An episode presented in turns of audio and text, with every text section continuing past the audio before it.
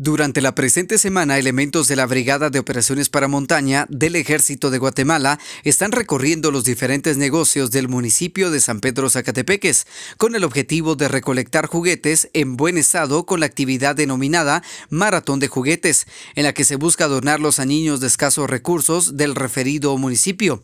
También han indicado que están ubicados en el Parque Central de la localidad para aquellas personas de buen corazón que se sumen a esta ayuda social. Desde Emisoras Unidas San Marcos, David Godínez, primera en noticias, primera en deportes.